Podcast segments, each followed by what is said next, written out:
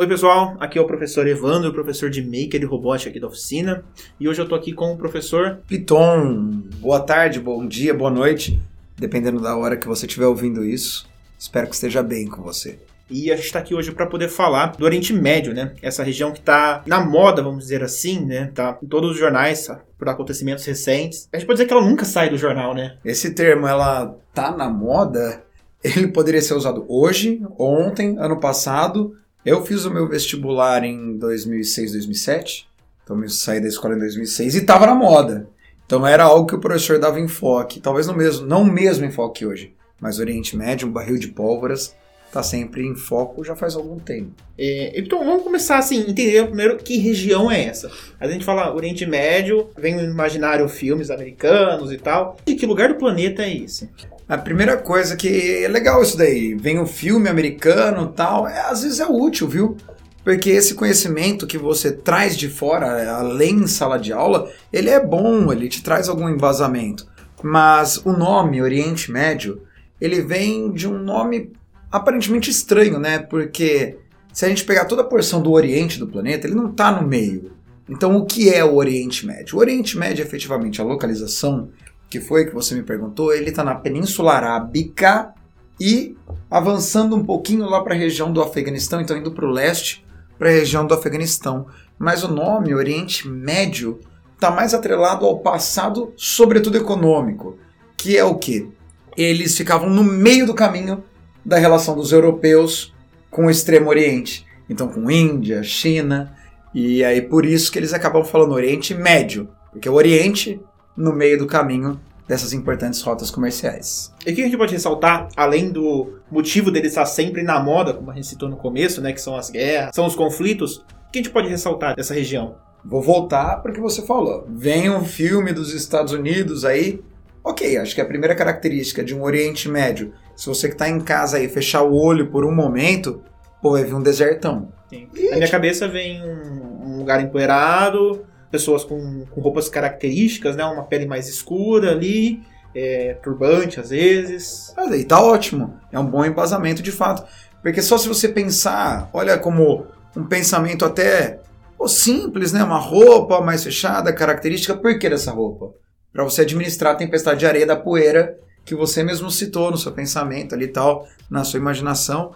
E de fato, uma região seca, uma região difícil de administrar agricultura e pecuária, com carência alimentícia, carência de recursos hídricos, o que é essencial para a sobrevivência de uma civilização, e um local com grande riqueza de petróleo, por outro lado. Mas ninguém come petróleo, hein?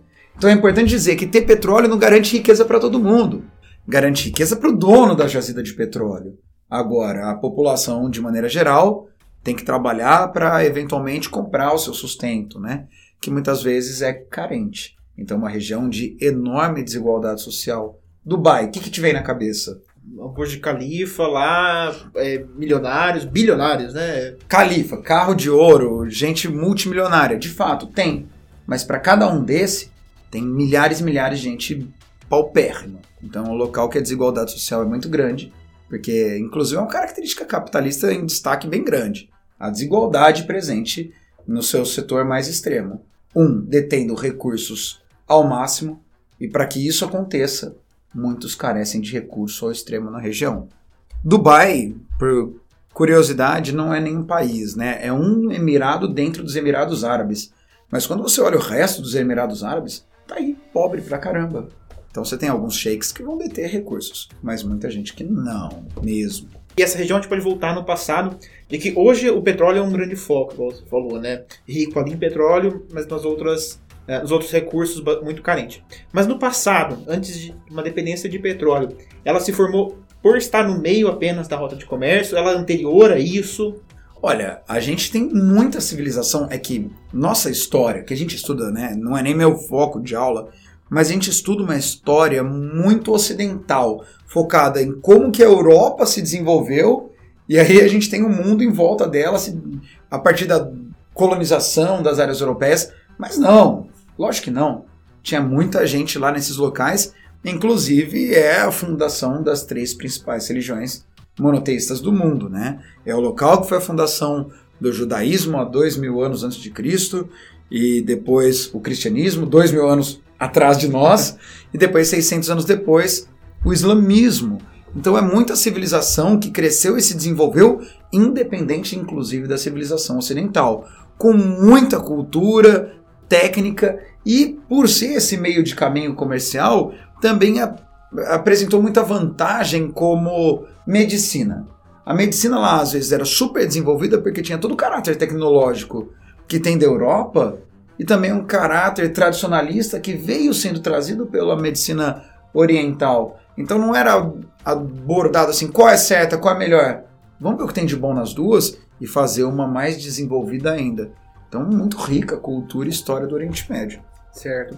E você citou né, o surgimento das três grandes religiões monoteístas do mundo, ali naquela região, e não tem como falar delas sem tocar nesse assunto, né? Sem é, chegar no, no, atrito que elas foram gerando. É. Entre elas, entre uma com a outra e, e dentro um... delas próprias, perfeito, né? Perfeito, perfeito.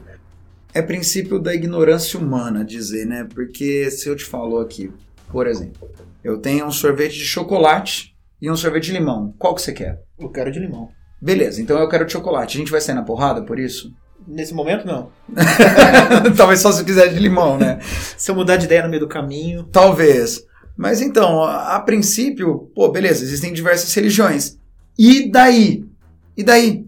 É, você escolhe a sua, eu escolho a minha, as pessoas seguem com seus cultos religiosos desde que não afetem a vida do outro. Porém, a religião é usada como uma bandeira que justifica um conflito. A gente está aqui em Campinas, para quem está ouvindo em outro local, e nós temos dois times de futebol mais tradicionais aqui, a Ponte Preta e o Guarani. Eu particularmente sou bugrino, torço para o Guarani. E tem muita briga de torcida eventualmente. E eu pergunto, beleza, a torcida do Guarani vai brigar com a da Ponte Preta. Independente de quem saia vitorioso na briga, isso de alguma forma interfere no campo, no jogo de futebol em si? De maneira alguma. Então, se eu saio brigando com você por religião, a minha tá certa, a sua tá certa, efetivamente vai mudar os princípios ou as bases religiosas? Então, não. Então, muitas vezes a religião nada mais é do que a bandeira, a camiseta do futebol que você vai usar para justificar o domínio político. O interesse é no território, na área, no recurso, na sobrevalência de um povo sobre outro, do seu interesse sobre outro, não necessariamente para tentar divulgar que o que eu acredito é mais correto do que o que você acredita. E sim, as religiões são pais e mães de muitos conflitos históricos e atuais. A gente acabou de ver aí no noticiário a saída das tropas americanas lá do, do Afeganistão, né? Desde que eu nasci, eles não estavam lá desde que eu nasci, né? mas, mas desde que eu tenho consciência, existem tropas lá, desde o 11 de setembro. E como que foi essa guerra no Afeganistão? Ela começou realmente por causa dos ataques terroristas? Como que foi isso? Que ano que você nasceu? Eu sou de 96. Tá, beleza, eu sou de 88, eu não sou tão mais velho assim. Então, olha, que você talvez. Eu não sou tão mais velho, mas é uma diferença quando a gente é criança que a percepção às vezes é um pouco diferente, né? Sim, sim. A presença estadunidense lá, ela é prévia aos atentados de 11 de setembro, desde a época que a gente estava na Guerra Fria. Então você teve a Guerra do Afeganistão que fez com que Estados Unidos mantivesse tropas lá. Essas tropas que se estavam estacionárias lá dentro, elas geraram muito conflito, muita revolta da população afegã. A Guerra Fria, ela tem o nome de fria porque em teoria não tem conflito direto entre Estados Unidos e União Soviética na época, que eram as principais potências. Mas sim, teve guerra direta entre os dois, porém não em seus territórios, em outros, tal como no Afeganistão. Inclusive, a União Soviética ela era mais representativa do interesse da maioria da população afegã na época. Porém, esse conflito, assim como aconteceu no Vietnã, como aconteceu nas Coreias, ele também se estendeu para o território afegão e a vitória acabou sendo dos Estados Unidos sobre uh, o exército soviético que havia dentro do, do Afeganistão. Então, meio que parte, boa parte da população afegã se sentiu assim derrotada. Pô, é, quem está aqui dentro não me representa e está usurpando, está delimitando meu direito de ir e vir. Osama Bin Laden, que era um bilionário, filho de um bilionário, ele cresceu com um ódio extremo. Aquele povo que estava dominando o seu território. Ele teve treinamento militar, ele tinha muito dinheiro. Oh, agora, rapidão, o que, que você faria se tivesse um bilhão de dólares? Agora, já. Agora, já? É. Difícil? Vai, Nossa. vai, você tá perdendo o seu bilhão. Tá, eu ia comprar uma passagem do, do, do, do Bezos lá, do Jeff Bezos, talvez. Tá, da hora, pô, beleza, bacana. Ele não fez isso. Ele montou o maior grupo terrorista da história. E realizou o maior atentado terrorista da história, o atentado de 11 de setembro. E aí, com esse atentado que foi realizado, é, abriu-se ali né, a porta para um, para um conflito que se tornou cada vez maior, né? Porque quando ele ataca e manda os aviões para as Torres Gêmeas, para o Pentágono, que iria acertar a Casa Branca, claro que isso gerou uma revolta, um ódio enorme dos Estados Unidos, agora é revanchista com relação ao Afeganistão. E aí você tem a guerra do Afeganistão, os Estados Unidos novamente manda tropas para lá, novamente intensifica suas ações naquela área e destrói, sabe? Foram aproximadamente 3 mil mortos nos atentados de 11 de setembro e mais 25 mil feridos. Cara, o que morreu de afegão quando os Estados Unidos foi para lá foi mais que o dobro. Então é aquela coisa, se você é contra. Por que, que os Estados Unidos foi, teve tanta repulsa àquela ação? Que foi uma ação horrível, horrível. O atentado foi horrível. Mas se você é contra matar inocente, em teoria, a sua resposta não deveria ser matar inocente. Então você gerou, na ida dos Estados Unidos para o Afeganistão, uma vingança, claro, até natural se perceber a situação, causou uma destruição enorme lá dentro e colocou as tropas. Tirou o governo que estava no poder na época, que era o governo do Talibã. Esse governo ficou reprimido, pequenininho, sumiu, tinha partes dele no Paquistão, alguma representatividade pequena em algum local. Estados Unidos então começa a planejar sua saída. Os gastos são muito elevados, ainda no governo Trump, promessa de campanha do Biden, tirar as tropas dos Estados Unidos de lá de dentro. Bom, já treinamos o exército afegão? Já demos armas para eles? Eles não precisam mais de nós, vamos embora.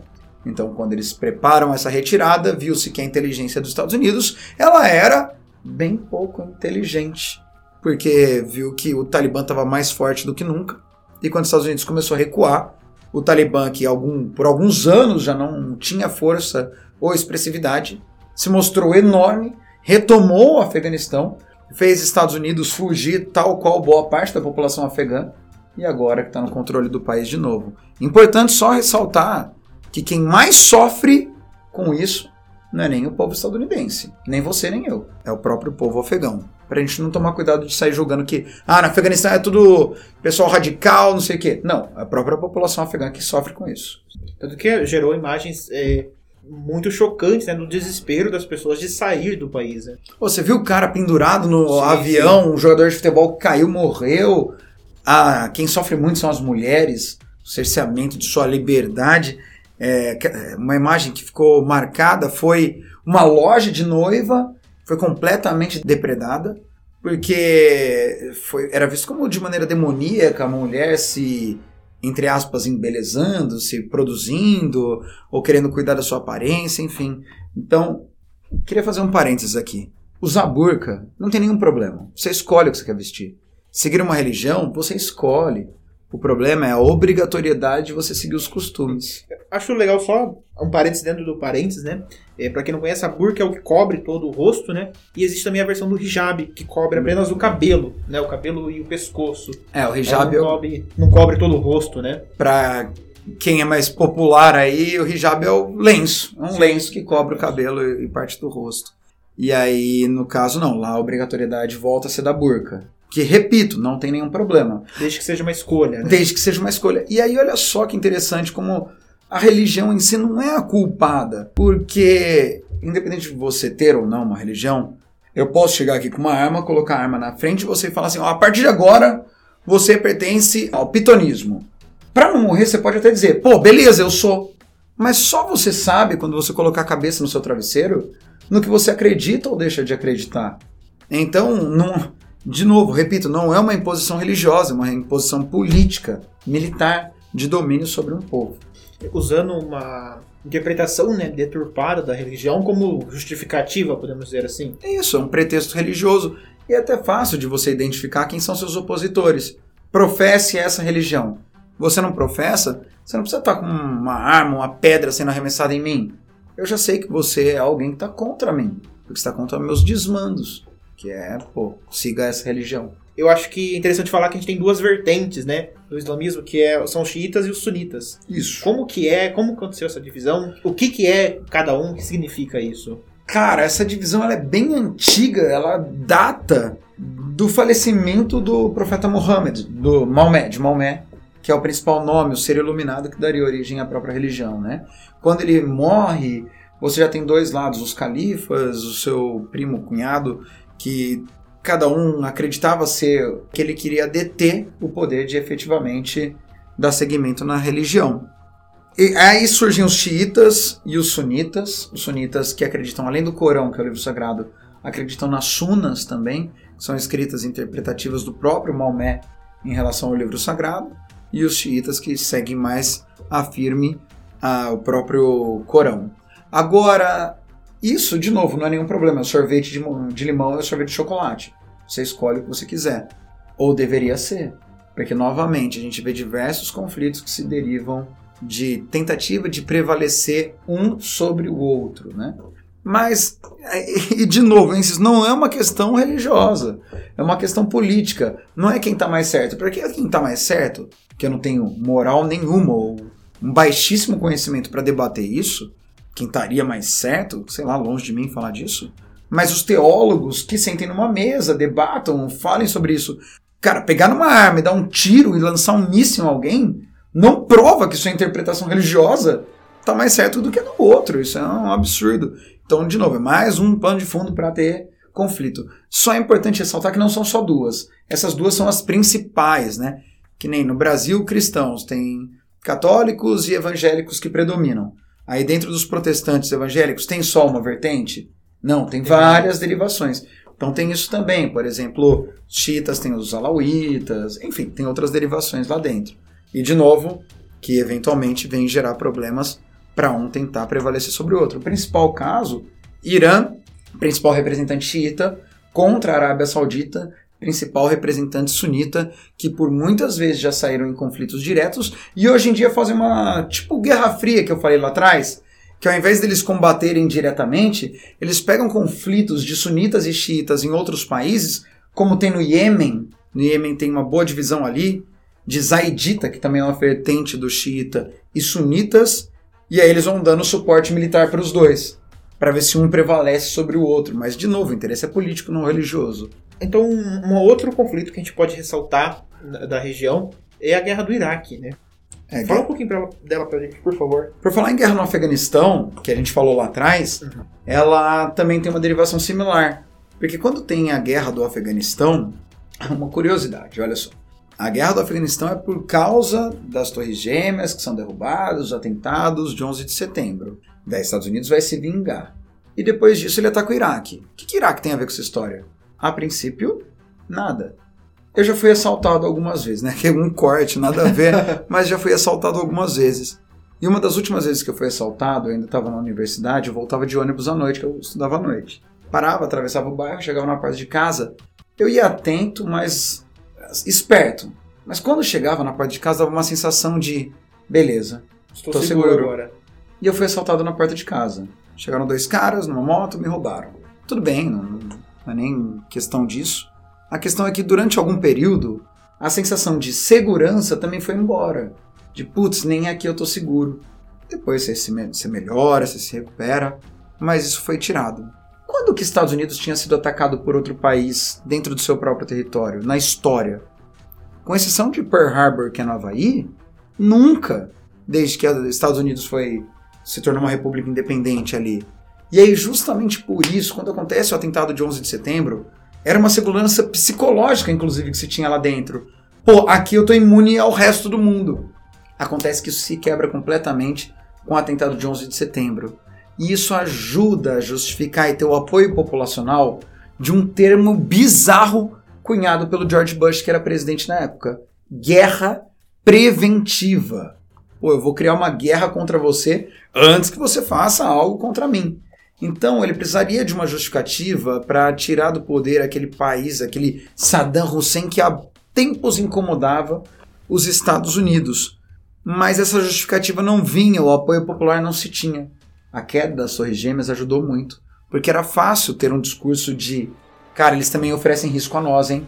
Se a gente não atacar agora, eles vão atacar. E é justamente por isso que eles fazem essa guerra preventiva, invadem o Iraque, destroem o Iraque, estão até hoje com tropas no Iraque, assim como tinha no Afeganistão, pensando em retirar essas tropas de lá, mas é justamente com o apoio popular por ter perdido a segurança e alegando que lá tinham bombas químicas. Eles não recebem autorização da ONU para ir lá atacar, vão, atacam, destroem e falam: ops, não, não tinha, tinha mesmo. É. Foi, então foi uma guerra simplesmente para mostrar poder. Se a gente voltar um pouquinho no tempo, né, também tinha esse problema com Saddam Hussein, porque ele foi colocado lá pelos Estados Unidos. Ele era uma liderança sunita para impedir o avanço xiita do Irã.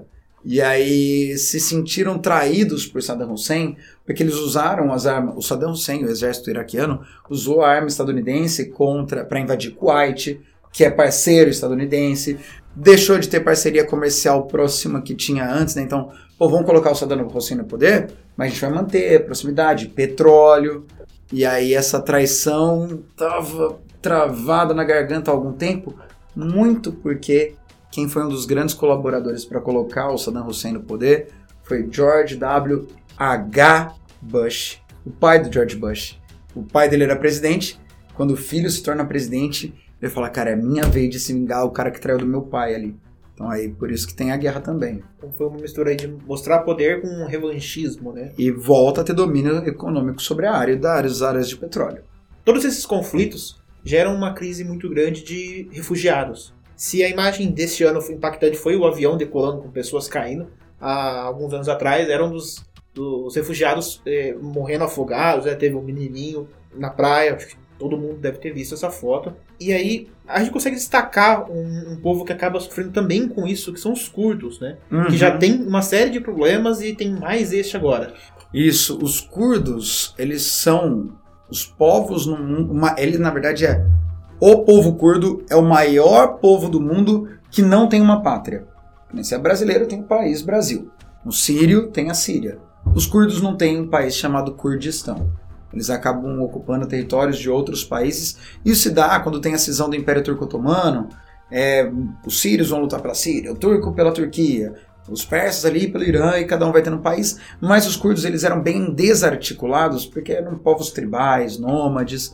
E é justamente por isso que acabam ficando sem seu território.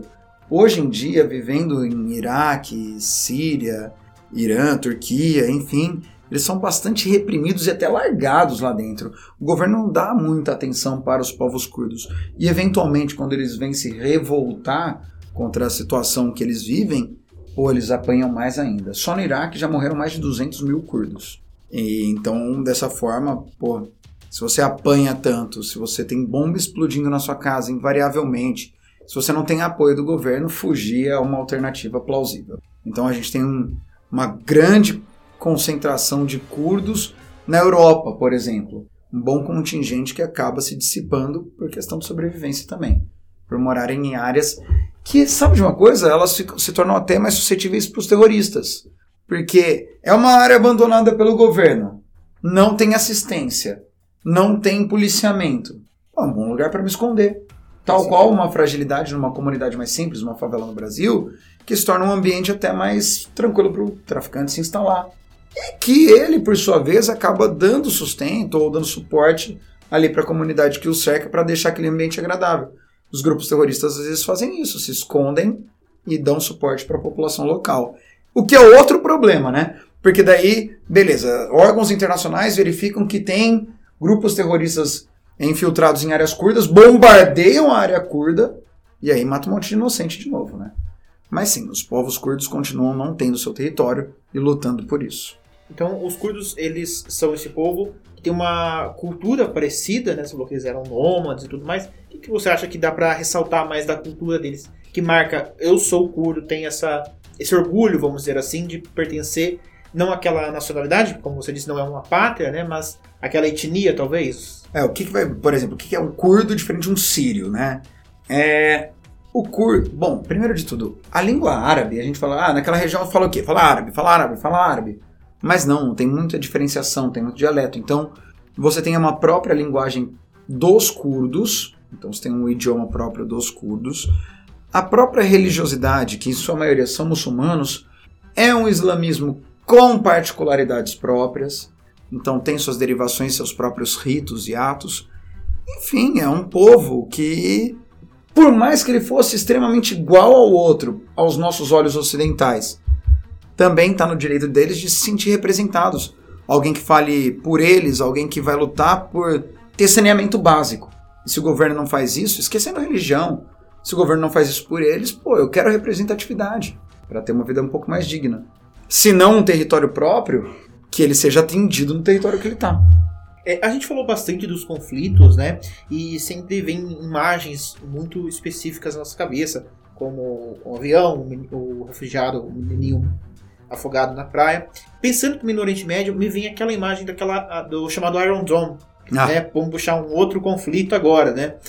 Eu me lembro de ter visto aquilo quando saiu no jornal, coisa de filme, né? Nunca pensei em ver aquilo na realidade. Ali a gente tem o conflito, né, de Israel e Palestina, certo? Como que surgiu esse conflito?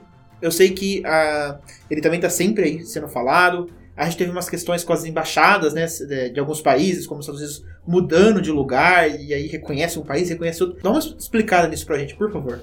Eu vou ser breve para contextualizar, porque mais de mil anos de conflito. Tá, então eu vou começar em 1949.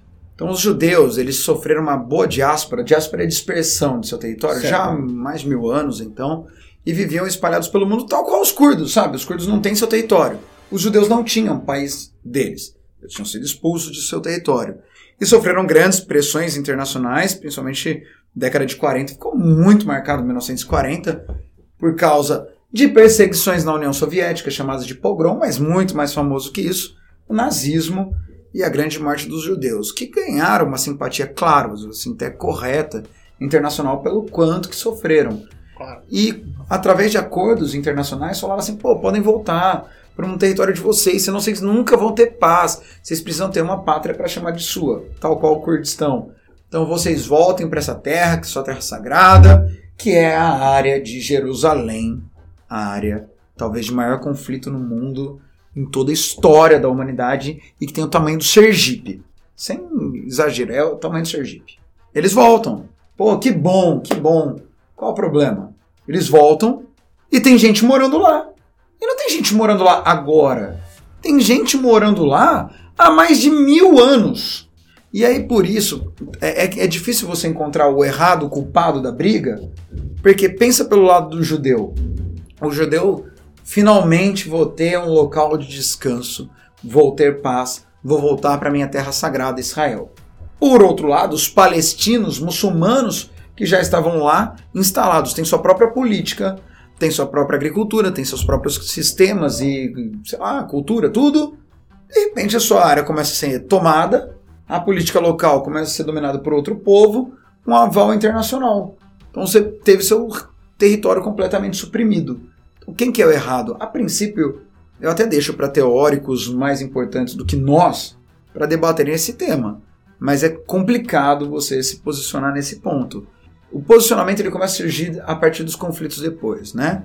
Você tem algumas guerras, que eu também não vou me aprofundar, mas de palestinos tentando retomar aquela terra dos judeus, e os judeus ganhando todas as guerras. Guerra da Independência, Guerra dos Seis Dias, Guerra de Yom Kippur, porque os judeus tinham apoio estadunidense, treinamento militar, armas e depois desenvolveu um exército que até hoje é extremamente qualificado, o exército israelense.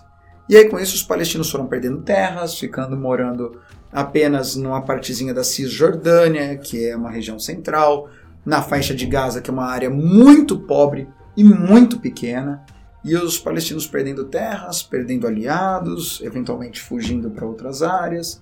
Essa é a história do porquê que há brigas. Agora, se a gente for transpor para um momento mais recente, nós vemos, já que o exército israelense é muito forte, é difícil de você bater de frente. Então acabam se formando ali grupos terroristas, sobretudo Hamas. Hamas é um grupo terrorista xiita que eventualmente realiza ataques contra Israel. Foi o que a gente viu esse ano. Lançou mísseis em Israel e aí o impressionante Iron Dome fazendo toda aquela proteção impedindo que os mísseis caíssem em território judeu. E aí tem a retaliação, né? Você mandou míssil em mim? Aí o exército judeu bombardeou a faixa de Gaza. Mata morreram judeus, uns 12. E na resposta judia morreram mais de 300 palestinos, civis ou não. Então, assim, é até desproporcional. A gente tem nesse mesmo ano, 2021, um cessar-fogo. E nesse cessar-fogo, você vê a população palestina indo para as ruas e comemorando, soltando fogos de artifício. E isso é um problema, porque o que é bem divulgado para a população israelense de maneira geral? O palestino é terrorista. Mas a grande maioria do povo palestino é refém do terrorista, sofre com o terrorista. Mas na hora de atacar a, a Palestina, você não foca ali em um ou outro. Veio um míssil da Palestina, eu vou mandar míssil na Palestina, que pode pegar em terrorista, mas vai pegar em civil também. Então é uma briga desproporcional, porque é um exército oficial de um lado e um grupo terrorista que não representa os outros do outro lado. E esse negócio da embaixada é porque Jerusalém não é a capital de Israel. Israel, país dos judeus, a capital é Tel Aviv. Porém, os judeus reclamam ou clamam para si Jerusalém como capital. E pela ONU, Jerusalém é uma área internacional para as pessoas professarem sua fé, seja ela qual for, sobretudo das três principais religiões monoteístas que tem. E com Israel levando a capital, tentando levar sua capital para Jerusalém, ela está dando um recado. Aqui não é mais terra dos muçulmanos. Aqui não tem mais espaço para o islamismo. Então, o movimento de mudança de embaixada que os Estados Unidos fez de botar a embaixada lá em Jerusalém está dizendo: olha, aqui não é para entrar muçulmano. Então, é um movimento também de cada vez mais tentar fazer que o judeu sobrevaleça sobre aquela área e o muçulmano vai ficando suprimido em alguns locais. Entenda, quando eu falo judeu, é até errado da minha parte, vou até corrigir, não é o judeu em si, é um movimento do governo israelense, um governo judaico que tem esse interesse. É importante a gente salientar isso porque parece que não todo mundo é um grande vilão dentro do país. Não é. Mas que sofre uma grande influência mediática dos dois lados. Que um é ruim e o outro é péssimo. É isso que sustenta a guerra. Agora, eu sei que você nem me perguntou isso. Como é que pode parar uma guerra que dura mais de mil anos? Não sei. Muito difícil. O incentivo à violência é muito grande. Mas as mídias sociais, elas têm um poder.